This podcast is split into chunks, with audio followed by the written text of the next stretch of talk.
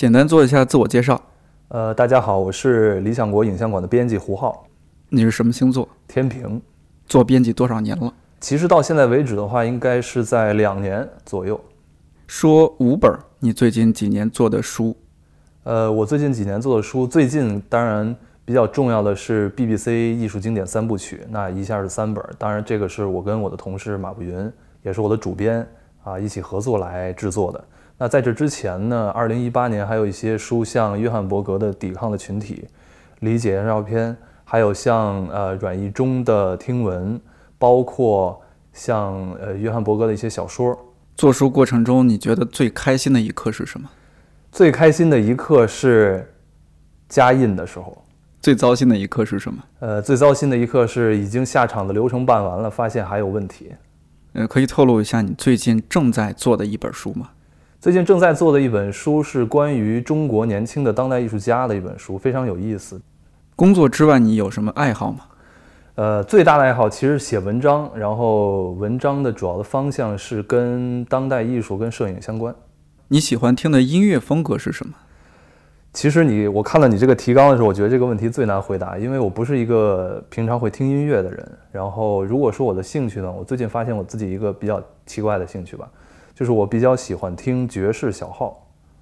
如果有可能转行，你最想做什么，或者说是你从事哪个行业？呃，如果这个问题是要一定选一个行业的话，那我有可能会更加接近艺术吧。比如说会做一个呃艺术的活动策划人，或者是策展人之类的。但是如果这个问题没有这样的一个前提的话，那当然喜欢在家里待着。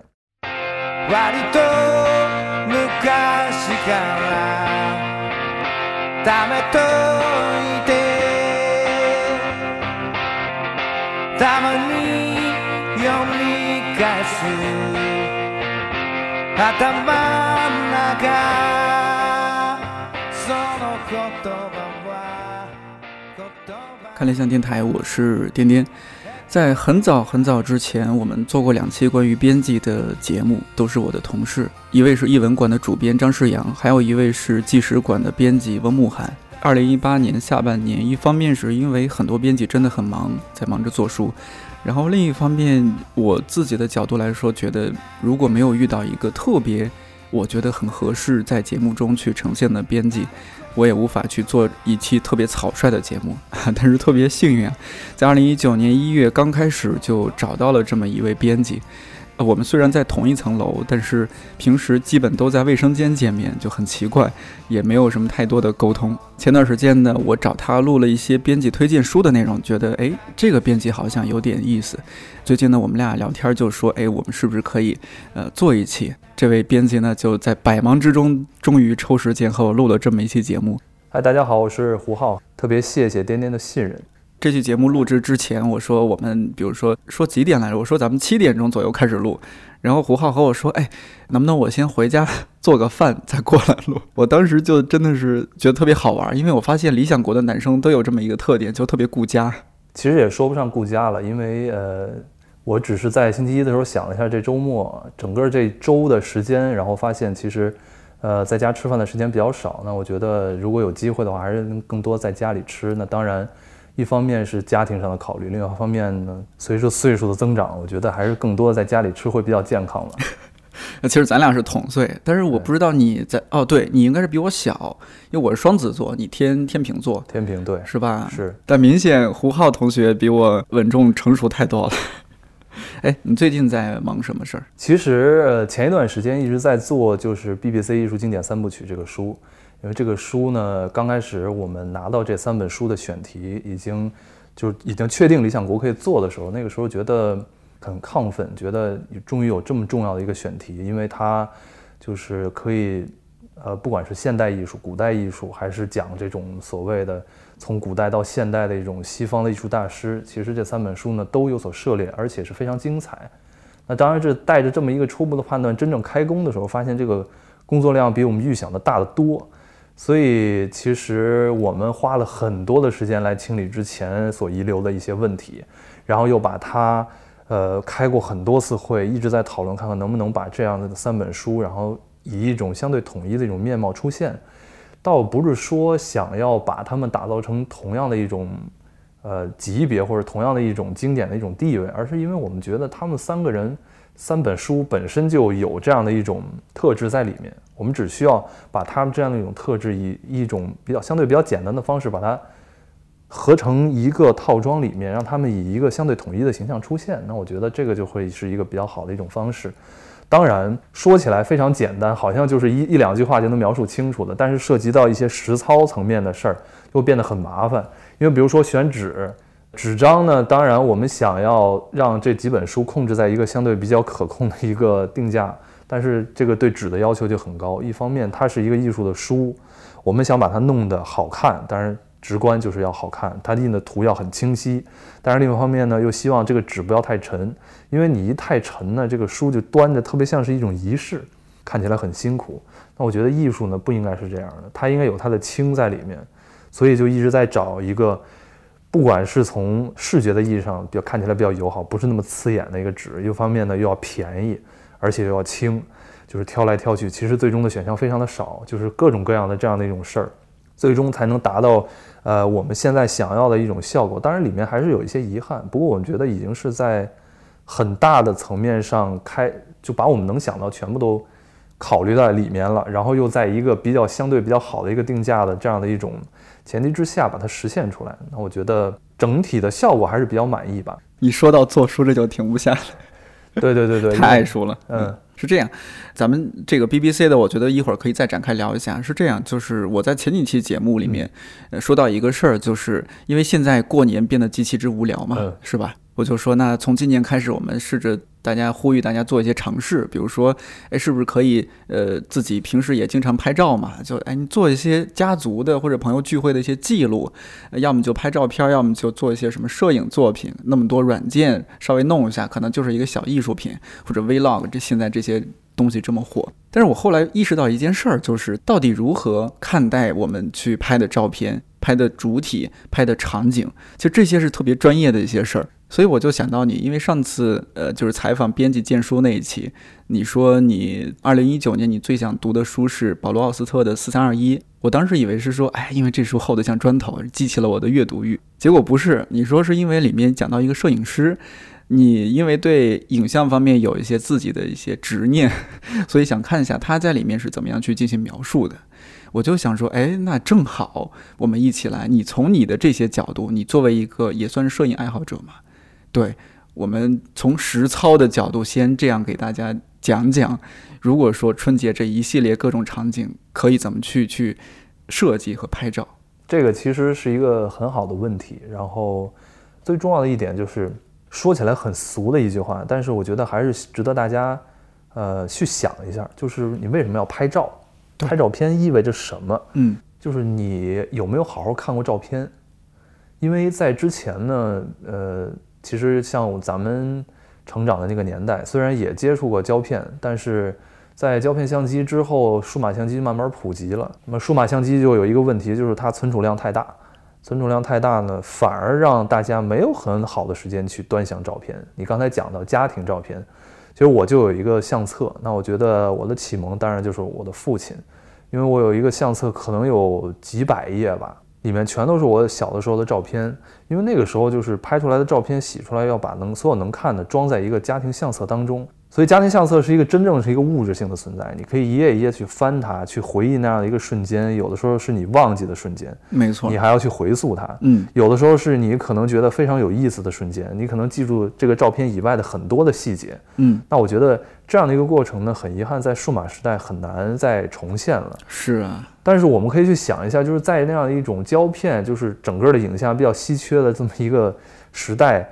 看那样的一个照片，到底给我们带来了什么？你有你现在还有没有耐心去看那样一张照片？其实我之前在呃外地做一本书，也是约翰伯格的书，做活动的时候我讲过一个例子，就是大家现在啊看朋友圈的照片，什么时候会把它放大看呢？其实不再是去看这个人的什么面容，他可能你要看他用的什么包，啊用的什么手机，穿的什么衣服，这个时候我们就会把那个点开，然后用两个手指把它放大一个看看，这个其实就是一个观看的一个过程嘛。但是除了这些很商业或者很资本主义的一些东西之外，就照片当中其实透露了很多的细节。然后像呃我们平常聚会，我们会拍一张合影，那合影可能他的生命就终结在你的朋友圈里，朋友圈发了这张照片，可能就结束了他的生命。嗯，但其实，在这个挑选的过程当中，我们不仅可以去看每一个朋友哪哪个所有是不是所有的朋友都闭眼了之类的问题，我们也可以看一下整个这种朋友与朋友之间那样的一种状态。哎，是不是会有一些更更有意思的？可能大家现在就是都分布在五湖四海，可能同学们第一见面也不太容易。那见面的时候，我们会聊些什么？就是我们是在聊了什么的情况之下拍了这张照片？其实这所有的内容都可以从照片当中找到某些证据或者痕迹。但是很遗憾，现在这样的一个过程没了。这个就东西，照片呢，真的就变成了一个单纯的记录，或者说想要。呃，美化自己，比如说你拍张照片，然后像一个网红一样，然后把他自己弄得很好看。但是有没有想过，如果这张照片是展示你真实的自己的话，那里面有没有你以前从来没有看到的东西？我觉得这是很有意思的，因为像我们说的文学或者文艺一点，比如说你有没有仔细观察过你朋友们的眼睛？有的时候呢，啊，当然现在出于很多的禁忌，大家眼睛看眼睛好像是变成了一种很挺不好意思的事儿。但是当你去看这张照片的时候，你可以看到这个眼神当中其实有非常多的内容。虽然它好像是一个黑色的眼珠，然后眼白就是一个很正常的，好像是没有什么东西，但是它整个的整个人那个状态反映在眼睛当中的一些细节，会让你想到很多的事情。尤其是当你熟悉它的时候，所以这个往学历学术里说，当然有很多的证据，但是我觉得没必要去讲这个事儿，就是大家去看是非常不一样的。尤其是我刚才说的，其实全部都是一类，就是广义上的家庭照片，拍的人都是你认识的人，我觉得这个是非常不一样的。嗯，另外一点呢，就是呃，我们也可以看到一些在比如说网络当中的照片，网络当中照片说说起新年啊，最近有一个某奢侈品牌也拍过一组呢，关于中国家庭的照片。对，我知道那一组，对，被然后被人喷了。想必呃，在就是在听这个节目的很多朋友也知道这么一个照片，这个其实就很有意思，就是。流行的段子当中所解读的东西，其实都是某种意义上的想象。但是为什么大家会觉得特别真呢？就是因为这个照片当中一定有它的证据在里面。嗯，那我觉得大家在拍照片之前，可以去看看现成的照片有没有这样的一种证据。你得首先知道你想要的是什么样的一种照片。比如说你想要表达某种意义上的亲密，那你的摆拍一定不会有亲密。为什么？因为对于大多数人来说，照相机是一个很冰冷的机器。本来应该是一个人，一个活生生的人，有温度的人对着另外一个比较亲近的人，我们本来应该这样的一种关系，那，中间好像突然多了一个相机，多了一个机器，那这个关系其实就改变了，因为大家就会觉得啊，我被拍了，那我要摆，很多人都是可能不会像明星那么摆。但是他也会，哎，自然的就会摆出一些可能不太日常的一些姿势来。呃，最简单的就剪刀手，这个剪刀手，剪刀手就是其实说白了都是一些文化的模式嘛。嗯。但是在这个模式以内，其实有更多真实的东西，你应该如何去打开？对，这不仅是一个专业摄影师的一个问题，也是一个呃普通的照相者，如果他想要在这个照片当中找到某些真实或者记录到某些真实的话，这一定是一个问题。就是说白了，在拍照的时候，怎么让照相机消失？这个消失不是说图整个图像里没有照相机，那基本上我明白你意思。对，呃，而是说呢，你拍的这个人也没有感受到照相机的存在，照相机的那个镜头好像就变成了你的眼睛。这个是一个非常非常高级的效果，非常非常值得去思考的一种一种路径或者说一种方式吧。我觉得这个是挺重要的。当然，这个说起来比较形而上，那。如果说到具体的一种操作方式呢，就是正好前几天跟一个专业的摄影师聊天，是一个五零年代出生的一个摄影家，他就说过一个事儿，其实也挺值得大家参考的。就是说他去拍工人，他在一个工厂的场景当中拍工人，他就非常看不起那些有为什么有的摄影师进入到这个工厂的环境当中，相机会被砸，有的时候就会大家会想，那相机被砸是因为大家就是工人们不想被拍。但是我那位摄影家的朋友就会说：“那你有没有想过，为什么工人不想让你拍？一定是因为你整个在这个工厂当中的这样的一种状态，让大家觉得特别刺眼、特别碍事儿。因为大家都是在工作的过程当中，有一种冒犯的感觉，有一种冒犯的感觉，好像是一个闯入者，大家肯定会觉得不自然。但是为什么有的摄影家就能实现一种效果，就是说他在这空间当中总是在一个特别合适的位置，工人就会觉得，哎，这个特重要。对，工人就会觉得，哎，这个人在就跟没在一样。”它是一个空气，这个是很听起来很玄学，但实际上像新闻记者，包括一些非常，呃，技术非常一流的一些技术摄影家，他们都可以做到这一点。所以大家其实，在家庭当中，在在自己的家里，啊，面对自己的爷爷奶奶、姥姥姥爷的时候，也可以做这样的一种尝试，就是你在哪样的一个角度上，觉得让姥姥姥爷觉得你这个照相机不会那么的冒犯，我觉得这个是比较重要的一点。咱们就不用去说什么光圈啊、曝光啊之类的这样的问题，我们只是说你这个意识应该到那儿。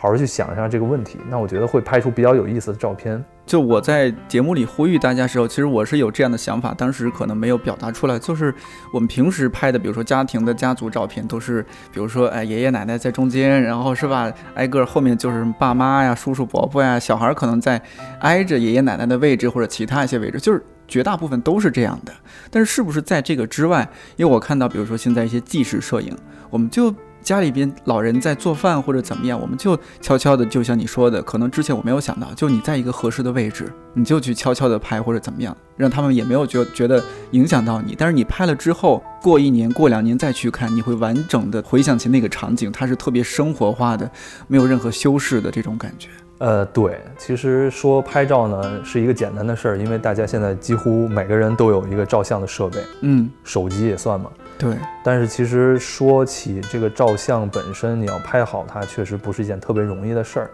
像接着你刚才说的这样的一种情况，就拍家庭照片呢，大家其实脑子里呢都有一些陈词滥调或者一些格式，但是大家呃可能没有去想过这样的一种格式，它其实。他想要取得的是某些确定的意义，比如说大家一家人坐在一起吃饭，如果涉及到祖孙三代的话，长辈应该坐哪儿？呃，晚辈应该坐哪儿？然后照相的时候应该如何去体现？其实都有一些相对比较确定的一种模式，这样的一种模式可以体现出好像一种长幼尊卑啊这样的一种次序。但是大家其实没有考虑到的一点是，每个人都是活生生的人，不管是爷爷奶奶这样的一种岁数的人，还是爸爸妈妈，还是你们自己的兄弟姐妹。其实大家在真实的一个状态当中，不是时时刻刻都在那样的一种次序当中的，他一定要去去接触一些非常有温度的一些现实，他们甚至就是那个有温度的现实本身。嗯，所以一定要去去观察到哪哪怎样的一个状态才是这个人最放松的一个状态。有的时候就是在这样的一种饭桌当中，可能不是因为在座的大家不熟悉。可能大家真的是在一起生活，但是一个中国传统那种圆桌坐在一起，大家就会觉得比较生分。一方面是距离比较远，另外一方面是因为就是我们的位置都排好了，故意有这样的一种排布，就会让人觉得自己心里好像也被这样的一种模型所限定了。可是你自己躺在床上去想你的日常的时候，想关于亲人的日常的时候，却发现并不是这样的样子。比如说你刚才说的，我就贴得好，挺好的，不是说。啊，比如到了爷爷奶奶这个岁数就一定不能做饭，有可能他就是比较喜欢做饭。那做饭可能对他来说就是一件特别放松的事儿，他不觉得是一个负担。那他在厨房可能就是他最自由的时候。那你非得去拍他坐在餐桌上那样一种样子，可能就不是适合他的一种真实的面貌，就觉得特别端着。是，嗯，对。所以我觉得，呃，总而言之吧，就是在拍照之前可以多琢磨琢磨这个事儿。就是说，现在可能大家也忙了。就是也不太有时间去观察这种生活上的细节，但如果你把眼睛停下来，咱也别看手机屏幕了，咱们就去看这个家庭当中的这些细节到底有没有什么特别的含义，也不用去想以前有哪些专家学者告诉你应该怎么去想，我觉得这个都不重要，重要的是这个东西只是真实于你自己的，你在这里面看到你认为真实的东西，并把它记录下来，这就已经是一种非常非常好的效果。你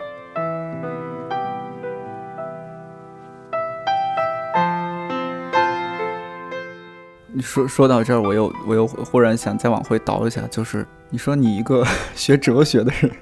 怎么就进入了这样一个领域？包括你进入出版行业，而且是在影像出版行业。呃，其实这个说来话长了，因为刚开始呢，也也是自己喜欢拍，只是我刚才也说了，拍照也是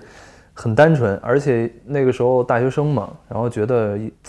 可以跟女生接触啊！我还以为是因为这个学哲学没前途。不会，就是那个时候已经没有时间去想前途的一个问题，因为只是大学的一年级、二年级嘛，可能还没有陷入到那样的一种焦虑。大家可以有很多的闲工夫来去想这样的事儿，因为，呃，哲学这种文科相对于一些理科，它的学业压力确实，说实话没有那么重。你有很多的时间去想事儿、做事儿，那就可以做自己想做的事儿，那就是接接触女生啊。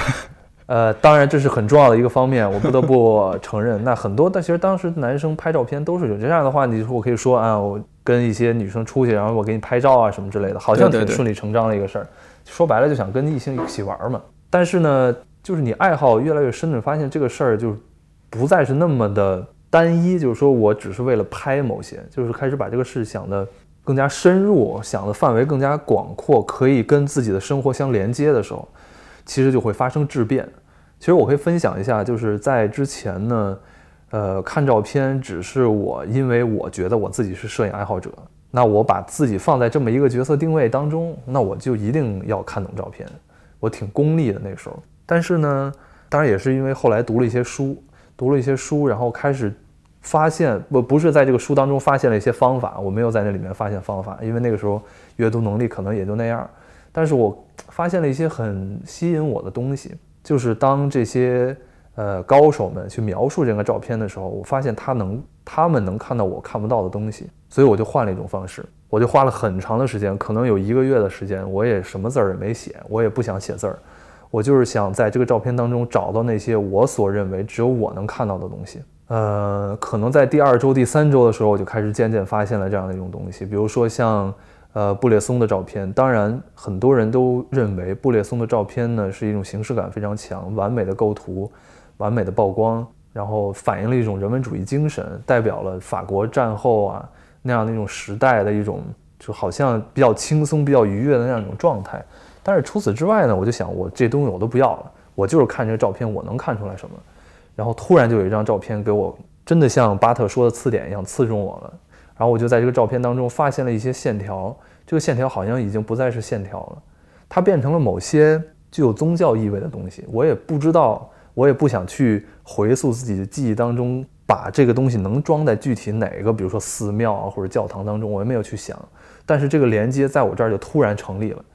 我就觉得这个树的线条，它们看起来有点参差不齐，但总体来说还是比较整齐的一些线条。为什么在一个远山的这个条件之下，让我觉得特别的肃穆？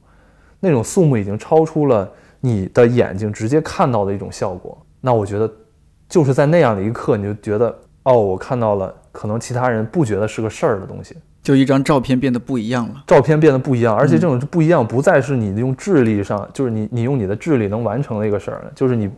可能都无法分析出来了，很玄学的东西了，很听着很玄学的东西。但是它它真实的一点就是，当你或者说当我去。看到了这样的一种东西，或者是有了这样的一种体验的话，那是整个人都是参与的。我全身就鸡皮疙瘩暴起，然后觉得哇，终于看到了这样的一种东西。所以说那时候是非常由衷的激动的。当然，这个说起来呢是无法复制的一种过程，但是这个过程对我来说特别重要。我突然发现，在以这样的一个基础来去展开我对于图像的阅读的时候，一切都不一样了。就是我不用再去。一定要去借助某种模型，一定是步骤一是什么，步骤二是什么？可能这个东西已经对我来说没有那么重要，说一定有哪个顺序。当然，这不是说啊，我现在不用看书了，不用去再体验了，只是说你在这一切的知识以外，有了一个其他的属于你自己感觉的一种动力，那种动力会带着你向前走。那我一直很珍惜这样的一种东西。那我觉得，呃，其实到目前为止，为什么我可以？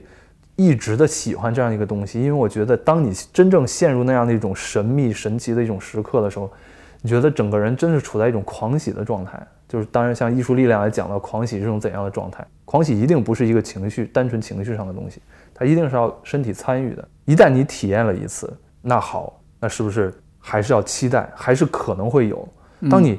接二连三的在一些伟大的图像当中感受到了这样的一种东西，你就知道好。这条路是可以走下去，获得了一种快感。对，说白了就是一种快感。对，有一种豁然开朗的感觉。对，你就盯着一个照片看了一个月，不是盯了一张照片，我就一直其实一直在寻找。我我在呃，当然学校图书馆当中看了大量的经典影像，因为其实，在看照片的时候，大家会，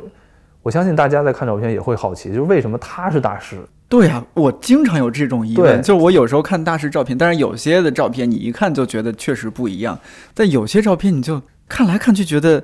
这照片我也可以拍啊，这这么简单。但为什么他是大师？对，所以就是其实我当时也是带着这样的一种疑问嘛，就说我那我就想知道为什么他们的照片好。当然，我最终的结论是说，就是不是说其他人把他，比如说把布列松当成大师，那他就是大师。对，就一定要有一刻让你自己觉得他应该是在那样的一种位置上，这事儿才可以说是合理的。不然其他人说的都不重要。尤其是我们不是专业的学者，我们也无需站在一个学术的角度上讲，我们要中立客观。我觉得这事儿就不用中立客观，本来就是自己的事儿，嗯，何必自己折磨自己呢？你喜欢就是喜欢，你不觉得他是大师，那他就不是大师，无所谓。对，我们可以就是纵容自己一点，因为这个事儿本身就是一个爱好，嗯，是自己的一种热爱。这个东西可能也跟其他人没什么关系。那如果我们在能在这个里面找到自己的一些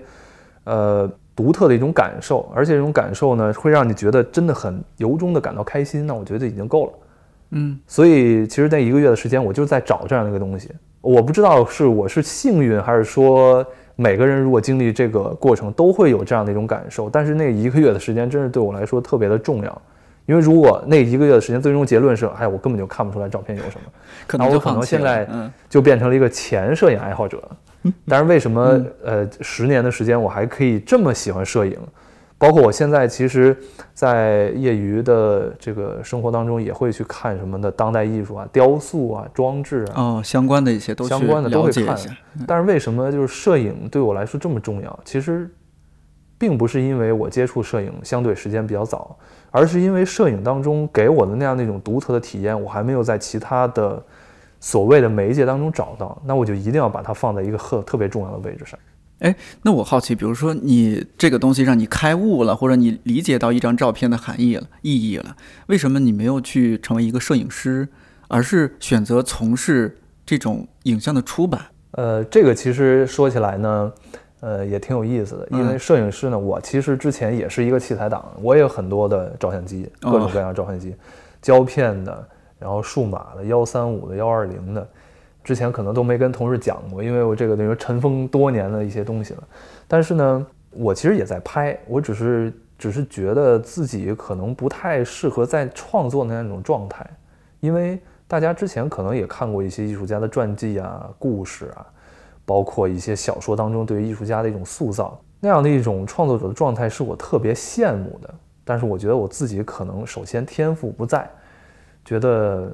也没法儿呃过那样的一种生活。另外一方面呢，也觉得也觉得那样的一种东西真的是离我太远了。就是我现在眼前的苟且，让我觉得我应该在这样的一个状态当中去仰望他们。那我觉得仰望的一种方式，可能就是比如做出版，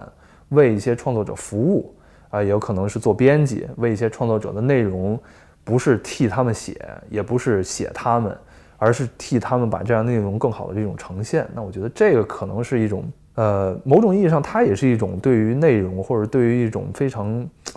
使你激动的一些东西的一种翻译。当然，这样的一种翻译呢，使你可能处在一个相对比较舒适的区域。就是我当然知道，就是创作者的那样的一种极致的状态是一种特别好的一种状态。但是，这样一种极致的状态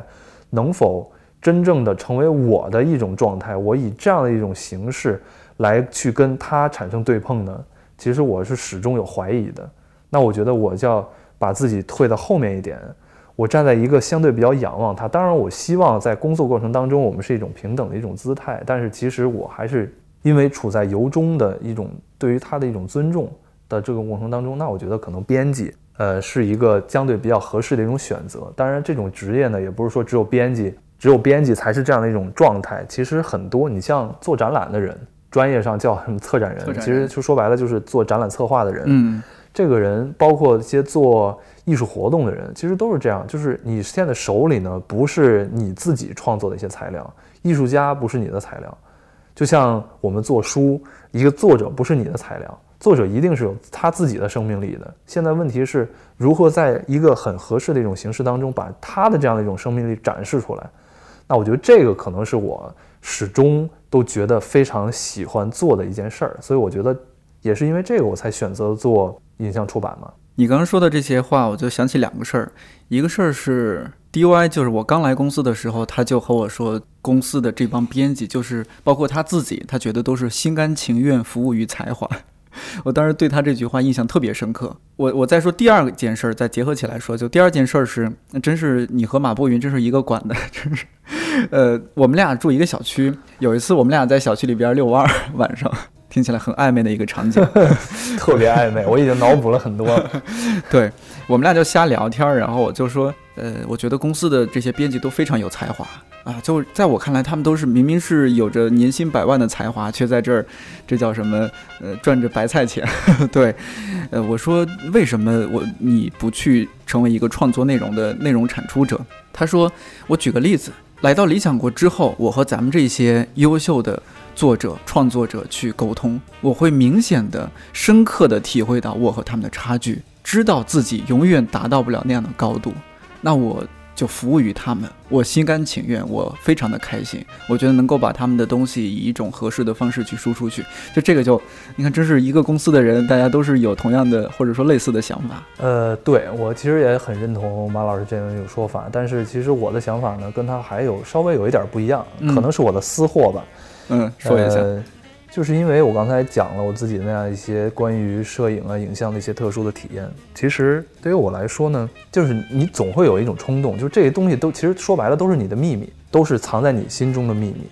你可以选择以以某种合适的方式把它转化出来，甚至说泄露出来。那当然，我刚才也讲到，我平常会写一些文章，写文章是一种对于秘密的一种转化，就是把你那些。脑袋当中没有成型的东西，让它转化成一种相对比较有形状的一个东西，然后把它传递出来。虽然这个事儿看起来有有稍微有点悖论啊，因为本来图像就已经在这表达了，然后你你又把它弄成文字在表达，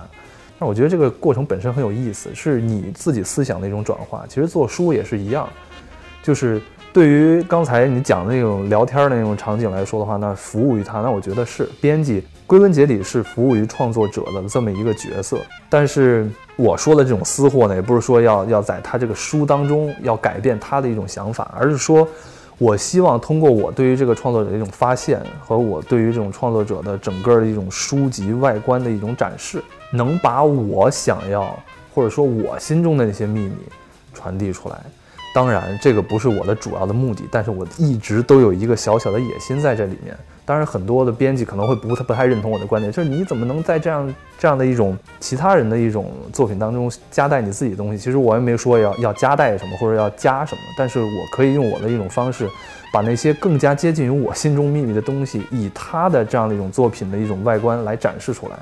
那我觉得这个是一个。小心眼儿嘛，说白了也不能说是一个格局特别大的事儿，但是我觉得这个确实是我，呃，当编辑以来一直在想的一个事儿。我觉得这个其实也没法避免，因为编辑说白了只能站在自己的角度上讲。嗯，那我的体验，我的过去，我心中的那些秘密，是在我的工作当中始终在场的。嗯，那我觉得就要把它转化出来。我们说的具体点儿，比如说怎么样才是一个好编辑？有时候和作者吃饭，他会说：“哎呀，谁谁谁真是一个好编辑。”我经常没有好意思继续细问哈，到底是怎么样是一个好编辑？我有时候瞎想说，哎啊，是不是这个编辑持续的去催稿，还是说作者把一堆乱七八糟的东西，所有内容都堆在这儿，然后一个编辑给他一个很好的大纲梳理，这是一个好编辑？还是说这个作者把内容给到他，编辑就根据这些内容去找设计师设计封面，然后找这些各种合适的纸张，甚至行距，各种各种的去加入自己的一些你所谓的夹带或者私货，是这些吗？呃，其实你刚才说了，其实是很多的场景，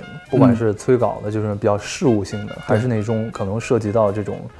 呃，创作者创作啊，就是他的实际的内容，甚至是给他提供一些建议。因为之前理想国也出过一本书，叫《天才的编辑》。其实《天才的编辑》呢，你如果站在一个编辑伦理的角度上讲呢，其实我觉得某种程度上很说不清的，就像像珀金斯。他在讲到自己，呃，不是他在讲的，是传记作者讲到珀金斯跟作者的这样的一种沟通的时候，其实我们发现，珀金斯提的某些建议就是创作，真的是创作上建议。比如说，他会建议某一个作者删掉一个人物，或者你要扩写什么之类的。这个听起来好像不应该是我们现在所设想的一个编辑应该做的事情。嗯，但是我觉得呢，这个事儿呢，嗯，如果你能把它做好，它依然是一个好的编辑的一种形态。所以你刚才说的。不管是它是事务性的，还是跟创作相关的，还是更多更加复杂的层面上的，甚至是甚至处理人际关系，因为有的时候你你在一本书的一本书可能是多个作者，就是你要知道，就是多个作者这个事儿会变得很复杂，就是除了他们创作上很难说，即便是在一个团体当中，你二十年的合作，他们都有可能有不一致，那种一种不一致，有的时候会展示在这个作品当中。那你应该怎么办？包括对于这些问题的一种处置，其实都是编辑应该去学习的。所以，你如果问我什么样的编辑是好编辑，那我觉得刚才那些东西，如果刚才那些场景，刚才那些所有涉及到问题，编辑如果能解决问题的那种能力，把它加在一起，那就应该是一个最好的编辑。如果他有几个方面的这样的一种特质，那他就应该是一个非常非常好的编辑。说起来的话，那我觉得，嗯，现在大家其实，我觉得编辑也没有谈不上有什么严格的界限。就是他跟创作者的关系，一定不是说单纯的服务被服务的关系，它一定是一个在一个动态的过程当中联合创作，甚至是呃，我觉得还没有到联合创作。呃，你可以这么说，就是说一本书它从零到有，它是一种联合的创作，但是它不是就是要标作者的那样的一种创作，比如说不是编辑 A 和作者 B 两个人一起戳了这本书，不是这么一个过程，但是它一定是有更加紧密的一种关系的一种可能性。我觉得在理想国的编辑，我听跟大家同事的接触，其实大家我觉得隐隐约约都会有这样的一种梦想在里面。虽然有的时候，很多的时候我们跟作者的关系是更多的帮忙处理一些事务性的工作，但是那个可能就是非常闪亮的一个部分嘛，就是可遇而不可求。就是一方面呢，你特别想要得到那样的一种时刻，跟作者取得那样的一种非常契合的关系，但是那种那样的一种契合的关系，真的是太宝贵了。我们只能是等待和准备吧，但是没法去抓取什么，还是很有意思。你说到这一点，我还想起来，就是之前两期采访施阳、采访慕寒之后，评论区就有那么几位朋友，他们说自己是学编辑出版专业的学生，然后说：“你看你们这些人都是非科班出身，结果都是很优秀的编辑，让我们这些科班出身的人怎么办？”你包括你，我这专栏第三期，你又是一个学哲学的，反正目前三个嘉宾没一个学编辑出版的，你怎么看这种现象？其实这样呢，就是我觉得，嗯，从专业的角度上讲，那编辑出版专业的出来的同学们肯定有他自己的优势，比如说事务性的工作，包括一些呃比较高屋建瓴，比如说我们如何去理解这样的一种出版物，它应该是一种什么样的面貌？我不是说具体的，只是说站在一个比较高的地方去去看它。它那样那样这种审视能力都是非常值得我们像我们这种其实是半路出家的人学习的。那当然，我们每个人都带着自己的学术背景、自己的教育背景。那我觉得我们我们也可以把我们自己的教育背景在这样出版、编辑出版的这么一个行业当中把它发挥出来。那当然，说到哲学呢，我觉得这个也没法展开说，因为说起来又好像很虚的一个东西。但是就是有的时候确实是因为你在学习这个专业的过程当中。产生了某些比较确定的一种感受或者经验，甚至思想的方式，这个东西呢，有的时候就是能比较好的放在这样编辑出版行业的工作当中。我觉得这个是一个比较好的一一种体验吧。但是我从来没有觉得编辑出版这样的一种专业，它就是反而没有优势。他们的优势非常明显的，因为像我在入行的，呃，像我二零一六年来公司，来公司就是其实手忙脚乱。没办法，因为出编辑出版是一个事情很多，就是你要对接。真的，作为一个图书编辑来说，我相信编辑出版的各位同学们，他们也比较清楚，就是编辑出版是说白了，如果我们把它作为一个项目的话，编辑现在其实更像一个经理，就是你要对接各个方面的人，你要去跟他们去沟通一个事儿，从特别精微的一些，比如说报价当中具体到毛应该是多少钱的这些事儿，其实这些事儿，编辑出版行业的同学们他都。熟悉，在这样的熟悉过程当中，可以他可以迅速找到自己在自己的兴趣当中迅速找到自己应该如何把这个书做好。但是我们要花更长的时间去磨合。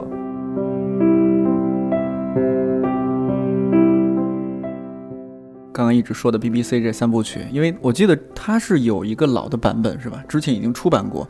但是其实它里面可能有一些种种，这是很正常的哈，出现一些问题。那你做的时候，你得对照原版，又对照上一次的译本啊，各种的，然后去一一一个一个字一个字去修改之类的。这可能就是这个工作中比较令人觉得很烦的一点。但是也许你在里面有找到一些乐趣。对，其实你看怎么想吧，因为我也没有太多的，因为这个事务性的工作嘛。我们其实平常几位编辑朋友聊天的时候，不会讲到这么具体的一个事儿。但是因为我可能跟其他的一些编辑不太一样的一点是，我自己也写，所以呢，其实对于我来说，在编稿的过程当中呢，就会有一些比较奇怪的趣味。比如说，我会比较观察这个译者是怎么翻译这句话，怎么装它一个语序，动词应该放在哪儿，状语放在哪儿，读起来好听。如果你如果你的外语够好，比如说你英语够好，你可能就直接看原文了。如果你的，比如说你觉得自己只是一个爱好爱好者，然后可能外语也没有那么的在行吧，所以就可以就是看中文。很少有一个人既看中文又看英文，看同一个书的中文和英文。但是当你拿到这两个，就是你看到英文，看到中文，你自然就要去比较它。比较的时候就会产生很多很有乐趣的事儿，比如说一些编稿子的过程当中呢，反而是那些简单词特别难处置。就是我们要去啊，Google 一下，看它的这种生僻的含义，就是它在这样的特殊的情境是不是有别的含义？为什么它用了一个这么简单的词，要表达一个好像情境当中特别微妙的一个事儿？它是不是精确的？所以有的时候，其实在这个过程当中，一方面呢可能会是抱怨这个里面的一些无聊的事情，但是其实偶尔也有惊叹的时候，就为什么？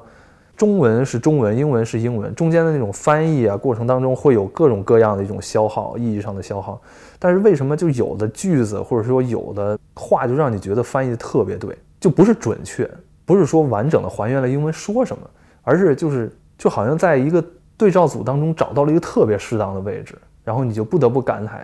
这个译者真是神来之笔，就完美的匹配，完全是。对我觉得这个这样的一种时刻其实也很珍贵的，就像我刚才说的那样的一种神秘，或者说我刚才讲的我内心当中的一种秘密一样。我觉得这个是一个很有意思的事儿。另外一个就是，其实嘛，也要学学会，就是在这个里面看到自己想看的东西吧，就不要把它做成一个啊。当然，我们平常开玩笑，我们会说这是一个搬砖的行为，但是每块砖都不一样的。就像我刚才讲到这个家庭照片一样，每张家庭照片都是不一样的，这里面有太多有意思的事儿，明明可以把它打开去想，所以有的时候我也不能说自己百分之百的这一两个小时都是专注的一个状态。那在这出神的十分钟或者五分钟的时间内，我在想什么呢？其实我也在这个作品当中找到我自己想要看到的乐趣，可能是比较恶趣味的乐趣，但是我觉得那个也挺有意思的。这个也是我把工作继续做下去的一种能量。我们像影像馆的话，我看到就是基本我们把约翰伯格的作品都出差不多了，A 至 X 啊，各种各，一共十一本还是十几本来？十来本，反正十来本，反正。为什么把这样一个人的作品几乎全部都引进过来？约翰伯格到底厉害在哪里？约翰伯格，其实，哎，我又想说点自己私货，私货，我们就喜欢私货。嗯，呃，当然有很多的原因，就是我们比较。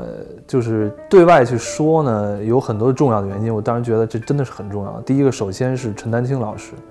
他对于约翰伯格的一种推荐，因为他发他本人自己，陈丹青很喜欢影像，然后他又发现约翰伯格是一个可以把影像讲得很清楚，同时又比较深刻的一个写作者，一位作家。那我觉得这个是很重要的一个原因。另外一方面呢，也确实是因为约翰伯格他有一个非常强的感知力，就是他能把这个事儿说的让你觉得就是那么回事儿。我觉得这这是一个很大的一个能耐。我觉得相信文学馆的文学中心的同事们会对这个更有一种体验，因为明明提供的是文字，为什么这些文字给你带来的感觉就是你觉得这些文字都是有体积的，好像都是在用文字就变成了某种积木，就可以搭建出来一个非常华丽的建筑物。这个东西就会突破你对于文字的一种想象，你会觉得啊，他们不是文字了，他们整个搭建出来那样的一种场景，让你觉得。非常的真实，这种真实甚至比你手上，比如说我们现在手里可以摸到的一些东西要更加真实。那我觉得这个是约翰伯格一个比较比较厉害的一点。那当然啊，说到自己的私货，呃，像《理解上照片》，那《理解上照片》当然是约翰伯格一个非常重要的一本书。呃，我们在外面做活动的时候也讲过他非常多的这个书非常多的优点，包括如何描述照片啊，如何评价照片啊，如何把自己的想象装在一篇对于照片的评论当中，这个都是一些非常实操性的问题，包括如何提高自己的视觉修养，他们当然很重要，但是最重要的一点是说，就是约翰伯格这个字里行间可能带来的某些可能。比较奇怪的，可以带给我带来震动的一些东西，我可以简单的分享一下。就是之前我看到了一张照片，当中有一段是他跟另外一个写作者合作。这篇文章呢，主要讲的是一个英国的煤矿，就是因为煤矿所以形成了一个市镇。然后，但是因为煤矿后来衰落了，不再是就是英国的一个主要的能源，所以这个城市也随之衰落了。衰落之后呢，整个城市就变成了一个。很贫穷的状态，就是大家都很穷。这种贫穷呢，已经不再是一个纯粹物质上的，真的是就是精神上也非常贫乏、非常贫瘠。大家就处在一种整日昏昏欲睡，不知道做什么，然后整个像像我们国内的很多的一些呃城市一样，就是大多数都是老人在那儿。那现在就面临了一个问题，就有一个摄影师拍了这么一个场景，拍了这个城市当中的一些贫穷的状态。我们当然也可以在大量的纪实的照片当中看到这样的一种贫穷的状态，但是这样的一种贫穷的状态是说你把他那样的一种物质上的贫乏展示出来就可以了吗？或者说就已经可以达到约翰伯格所认为那种好的照片了吗？其实不是，就是还至少不完全是，就是约翰伯格在这个写作的字里行间当中。他的那种语义的转化，让你觉得他在搭建一个非常怎么说呢？就像一个充满迷雾的森林一样，他永远在搭建这么一个环境，在进入到这个环境当中，是迷雾的森林当中的那样的一种湿润的空气，让你真实的感觉到那个地方是贫穷的。这个跟他去描述，比如说他提供一些统计数据，这个地方人均收入是多少啊？没有什么年轻人了，只有小孩跟老人。然后哪些人得过什么疾病？因为煤矿什么，他都没写。他引用的一个场景是一个小女，呃，我其实不知道小女孩儿、小男孩，就是反正一个小孩儿。小孩儿呢，他在这个描述当中，他一直在写他在跟一个青蛙做伙伴的一个故事，就是他一直在跟一一只青蛙说话。然后他也讲到，说是他的外祖母还是祖母，然后就是眼神不太好，就容易把这只活的青蛙当成刷子。刷鞋啊什么的，因为他他就看错了嘛，他觉得那个什么。当然这是很有意思的一点，但是当他在这整个的一个引文的结尾当中去讲到一句话，话大约是这么说的：是说你一直在动，你大概至死都在动。整个的这个气氛一下发生了转变，就是当他以这样的一种小孩的一种方，小孩的这样的一种视角，提供了一种对于死亡的一种暗示的时候，你突然发现这个地方是贫穷的。这个东西不是摄影能所能，就是单单摄影所能提供的。就是其实我作为一个读者，在看约翰伯格的书的时候，很多的时候都会有这样的一种非常奇怪的一种体验，就是当他去构建了某某种刚才我说的迷雾式的森林的时候，他一定有某些东西可以扎到你的脚，扎到脚的那个地方就会让你知道你现在所处的是一个什么样的地方。他要描述的是贫穷，他要描述的是快乐。他描述的还是工人，我觉得那个东西才是我所认为约翰伯格核心的一个东西。但是这个东西一定要自己体验。约翰伯格是一个能够教会我们视觉修养的人吗？或者说，你觉得我们可以，就是因为现在拍照太容易了，修图太容易了，也不能说是假照片，就是经过软件修饰的照片。我觉得很难想象，我们十几年和二十年之后再翻起那样的照片，会觉得它有意义或者深刻或者怎么样。我觉得作为一个娱乐，它是 OK 的，大家开心吧，觉得好玩儿。但是你真正要留下一些东西，我觉得不能全是这样的照片，对吧？那怎么样是一个可以做到有视觉修养？怎么样可以培养？其实，在做约翰伯格的一些关于摄影的作品的一些新书推介的时候，我们就强调了一个概念。我们做了一系列的活动，那个活动的主题就叫培养看照片的好品味。其实就像跟你说的一样，就是包括之前老舒老师讲的这种视觉修养，我觉得也是，就是它应该是自我教育或者说接受教育的一种非常重要的一个方式。因为现在图像时代，这个毫无疑问，就是现在几乎所有的事情都要几乎都要靠你的眼睛来去感知。我甚至觉得，我现在去讲这种视觉品味或者视觉修养，更多的不是说让大家去。变成某种精致的某种特别的阶级，要显示出自己的与众不同，而是说，在整个这个社会，这个图像这么富集的一个状态之下，你想要活下去，你想要更好的活下去，品味就是必要的。你一定要抓住某些确定的东西，即便这个东西在生长，这个东西抓住了，你才能沉下心来去做自己的事儿，不然的话，你就容易被带跑。因为其实之前已经有很多的学者讲过，说现在是一个资本主义社会，其实一切的东西都是被设计的。雪峰老师他也讲过，被设计的意思就是说自己的欲望也是被设计的，他要通过各种各样的方式去设计。比如说，呃，之前跟摄摄影师朋友们，包括艺术家朋友聊天，我就说，你站在一个商场里。呃，村上春树啊写过一个很有意思，应该是他写的，就是小说当中写到一个场景，是说有一个人要，就是故事当中的主人公要去选一个场地，他要做生意，其他人想法就是你要做一个市场调研，是吧？做市场调研，看看人流量啊，嗯，对，你的群体是年轻的还是老年什么之类的。他说他没有，他就是在一个商场的某一个地方站着看了一天，就是观察那些人，他也没有记录什么，就是看了一天，然后他选中了一个地方。这个其实就是我觉得是一个很好的一个隐喻，对于现在这个时代来说的话，某种意义上就是说，你如果具备了这样的一种能耐，你就能破解某些密码，就是你也知道哪些东西是在骗你。包括刚才我说的，它是一个商场，商场就更是所有东西都设计了，包括卫生间的位置，嗯，动线，对，动线，包括这个为什么这个地方我们要放一个商品的一个大型的一个海报。为什么这些货物要这么样的一个这么一种摆法？其实都是有设计的。但如果你的眼睛是自己的，你有你自己的品味，你有自己的修养，这个东西呢就骗不了你。你知道这里面的规则是什么？这个我觉得挺重要的。因为为什么？就是现在我觉得大家太容易被带跑了。就是现在有很多的产品，各种意义上的产品，不管是虚呃虚拟的产品，还是说实在的产品。似乎都是在告诉你，这个东西是你可以自由选择的，这个东西是根据你来定制的品味。但是我们细琢磨就会发现，所有的牌都是他提供的，对，他在帮你确定你的品味，确帮你确定你的修养，甚至告诉你你的欲望是什么。你觉得你的欲望是什么？其实说白了，是他们的算法告诉你你的欲望应该是哪个。所以这就变成了一个倒置的一个过程。倒置的过程当中的话，就会发现你真的就变成了傀儡了。对，该怎么说？人的那种比较说起来比较虚的东西就没有了。对，就是其实我们哲学当然可以用说，呃，不是我们哲学了，就是哲学，它会比较强调是人的主体性。对，人要得自由，就要有自己的主体性。就是某种意义上来说的话，就是人这一生可能都要始终面对这样的一个问题。你，你可以去回避它，但是它始终在场。那这样的一种主体性，在这种视觉社会当中，这种主体性的获得，就是你要用你自己的眼睛去揭穿他们的骗局，就是你不能别人告诉你这个东西是美的，比如说这两年什么流行什么，甚至流行什么脸型儿，它都流行什么颜色，流行什么颜色。嗯，但是其实说白了，我们可以阴谋论一点，就是里面都是有利益的。所以如果我们把这个事儿想的纯粹一点的话，我们就可以告别那样的一种逻辑，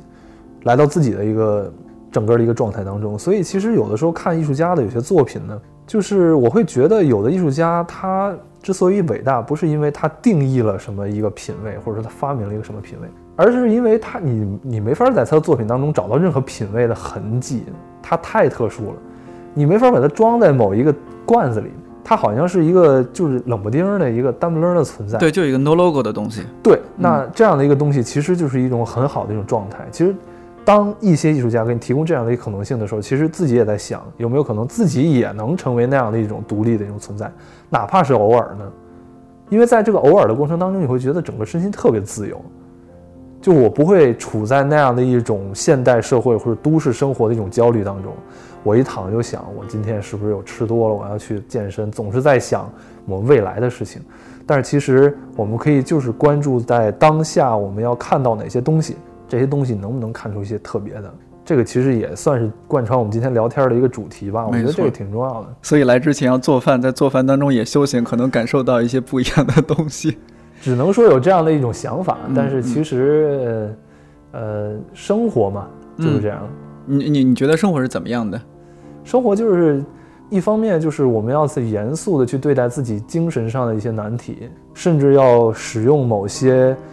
呃，无法用生活上的常识或者生活上的一些规则来去帮你去解决的某某些途径，就是它可能会特别非日常，就是其他人都不能理解，但是在你这儿你就能把它想通，来解决这样的一种精神上的难题，这是一方面。另外一方面呢，生活有太多的日常性，那样的一种日常性的当中，我们也不是说要像，比如说一些，一定像是某些生活家一样，就是把所有的。我们的物件啊，都找到自己这种所谓的生活美学，我们也没必要，因为我觉得那样其实有点太严肃了。虽然它好像挺轻松的，嗯，但是其实我我是觉得那里面是有些乐趣，但是我们也不用分析它，它是这个乐趣，我们把这个乐趣识别出来了，那就够了。然后我们再去找新的乐趣，就像就像是某种消遣式的垂钓啊，对对对对，就是你不是要把那个钓鱼钓上来，你只是在享受钓的这个过程，嗯，对，没错。我刚刚忘了忘了问你，你这做完饭吃饭了吗？吃了吃了吃了啊，嗯吃了过来的。对，今天咱们聊的也特别好，其实今天录的是三十一号上线，嗯，对，这期节目是就是二零一九年一月份的最后一天，马上就过年了。今年过年还是就在北京过？呃，对，那个今年过年还是想在北京好好休息一下，嗯，因为工作也很繁忙嘛。对另外一个就是，相信住在如果过年在北京待过的朋友都知道，那是北京最清静的时候，是非常非常嗯舒服的几天，想嗯享受享受。出去走走吗？还是在家里睡睡觉啊？就在家，我觉得在家躺着放空就挺好的，因为其实我现在发现放空很难的，嗯，非常难，放空很难，嗯就是有的时候不是因为你没有时间，你甚至都有时间，你就没法放空，因为你被太多东西捆着了。对，早上一醒来就想着，哎呦，今天还有什么事儿要和作者沟通啊、对接啊，什么书该下印厂了什么的。对，所以这个时候呢，我就是有点感谢，呃，比如说山东过年的某些，我不知道是山是山东的传统还是我们家的传统，比如说他会说，比如说呃，我父亲母亲会跟我说，你大年初一啊，就别干什么有工作这那的，就待着就行了。对，就放空，我很希望听到这样的一句话，因为大年初一如果真正可以待着的话，那是非常难得的一种享受。非常奢侈，其实是。对，其实你自己的想象各个方面的东西，你全部都可以释放出来，那个是一个很珍贵的一个时刻。希望这样珍贵的时刻多一点。对，嗯我也希望大家可以在非春节的时候也能找到这样的一种时刻，因为我觉得在这种呃节奏非常快的这种生活当中呢，你需要这样的一种生呃时刻，一方面是调和，就是做一种就是紧张跟慢速或者松弛的一种调和，但是更重要的一点是，这样一种松弛的状态会让你好好的去想一下你现在做的事情，去做一种自我的一种审视。我觉得这个也挺重要的，因为有的时候审视完了就会发现，是不是该停一停了，是不是该做出改变了，对，是不是在努把力？我觉得这个东西可能真的是在这停一停的这个时刻当中才会有一些想法了。是未经审视的生活不值得一过。说的很对啊，哎呦，这谁说的来着？不是我说的，苏格拉底吧？苏格拉底。对对对，要今天聊特别好，这个时间也差不多了。嗯、特别感谢你。你觉得觉得怎么样？是你是第二次上这种播客节目？，对今天感受和上一次感觉怎么样？不太一这样因为自自家节目，这是对，因为呃上一上一次上那个上那个节目是因为。就是还是想把这个书比较严，就是我涉及的那个约翰伯格那本书比较严肃的介绍出来。但是我觉得介绍的过程当中呢，就是其实掩盖了自己某些小情绪啊、小感觉 我觉得那些都挺重要的。比如说这次分享到的一些呃细节、私货，嗯，其实我啊内心当中还是偷偷的觉得这些私货是特别重要的。对，因为其实某种意义上，人是为自己而活的。虽然我们现在有很多你亲近的人，但是这一点还是挺重要的。为自己而活，就意味着自己真正珍惜的那些东西是非常关键的。它可能是自己可以活下去的一个动力吧，或者是很必要的一个东西。如果那个东西都没了之后，那真的就变成就是像我的老乡一位作家说的，有的人活着，但是他已经死了。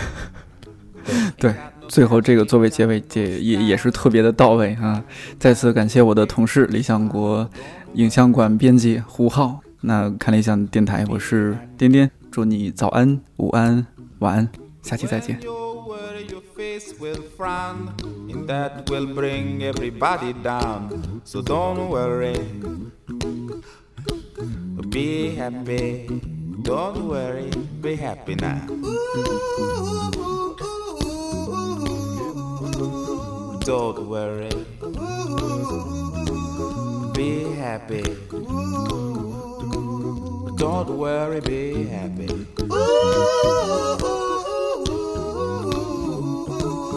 Don't worry. Be happy. Don't worry, be happy. Now there is this song I wrote. I hope you learned it note for note like good little children. Don't worry. Be happy. Listen to what I say. In your life, expect some trouble. But when you worry, you make it double. Don't worry. Be happy.